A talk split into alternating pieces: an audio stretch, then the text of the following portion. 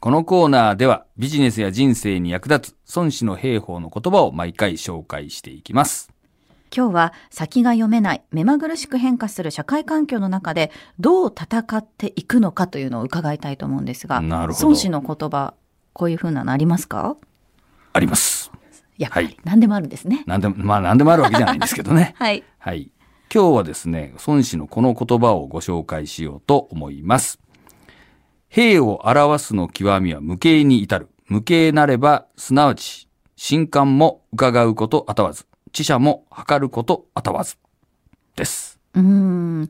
極みは無形っていうところだけ聞くと、うん。まあ形がないものがうん一番いいっていうことなんでしょうか？そうね。はい。やっぱり、その、必ずこう攻めてくるぜみたいな、あの、お決まりのパターンみたいなのがあると敵にまあ見破られちゃったりとかね、するわけですよね。なので、えーその定まった形がない。まあ、すなわちそれが形、無形であるということですね。はい。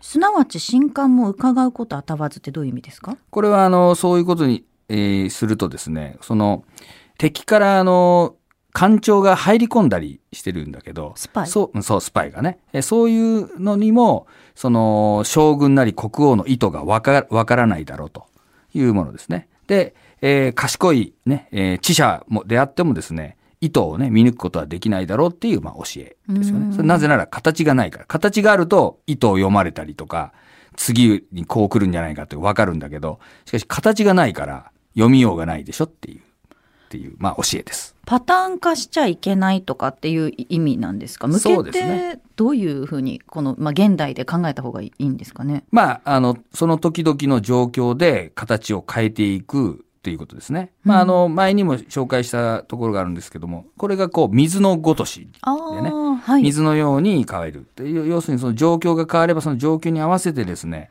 えー柔軟に変えていく。だから定まった形がないと。まあ、こういう教えになります。うーんなるほど。ずっと変わり続けていくということそうなんですよね。よね。はい。やっぱり今、その、このコロナの影響とかもあってですね、えー、例えばそのビジネスのやり方も変わってくるわけですよ。はいよくアフターコロナとか言ったりするけど、そのコロナが終わっ、仮にまあ終わったとしてもですね、元通りに戻るかどうかわからないなんていうことを言っているわけですよね。まあ、そう考えたらですね、まあ今までやってきた商売、ビジネスのやり方に固執するんじゃなくて、まあ、こういう状況の中でですね、えーこの変化をしていくっていうかね、あの、まあそういったことが、あの、今必要なんじゃないかなと思いますけどもね。うんしかもそのスピード変化のスピードっていうのがものすごく速くなってますよね。まあね、あの、どんどんこうね、こう通信環境とかも変わってくることで、まあそれこそリモートというかテレワークというか、まあそういったことも可能になったりするわけじゃないですか。だから、はいあの、やっぱり従来のお考え方でですね、判断していくと間違うことがあるんで、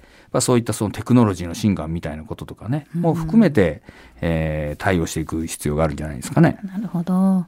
ただこう成功したパターンっていうのって、なかなかね手放せないなっていう部分もあると思うんですけれどもね。はいまあよく言うあのイノベーションのジレンマっていうのとね、同じようなもんで、やっぱり成功した企業、大きい企業がですね、えーやっぱり新興の新しい技術とかをね、軽んじていたりとかして、えー逆転されるみたいな話もあったりしますけども、やっぱりどうしても、えー人間というのは過去の成功体験にですね、とらわれがちなんで、まあそういったあーこともですね、含めて、まあこう、こういう特に環境がこう大きくぐらっと変わってるわけだから、えー柔軟に対応していかないといけないんじゃないですかね。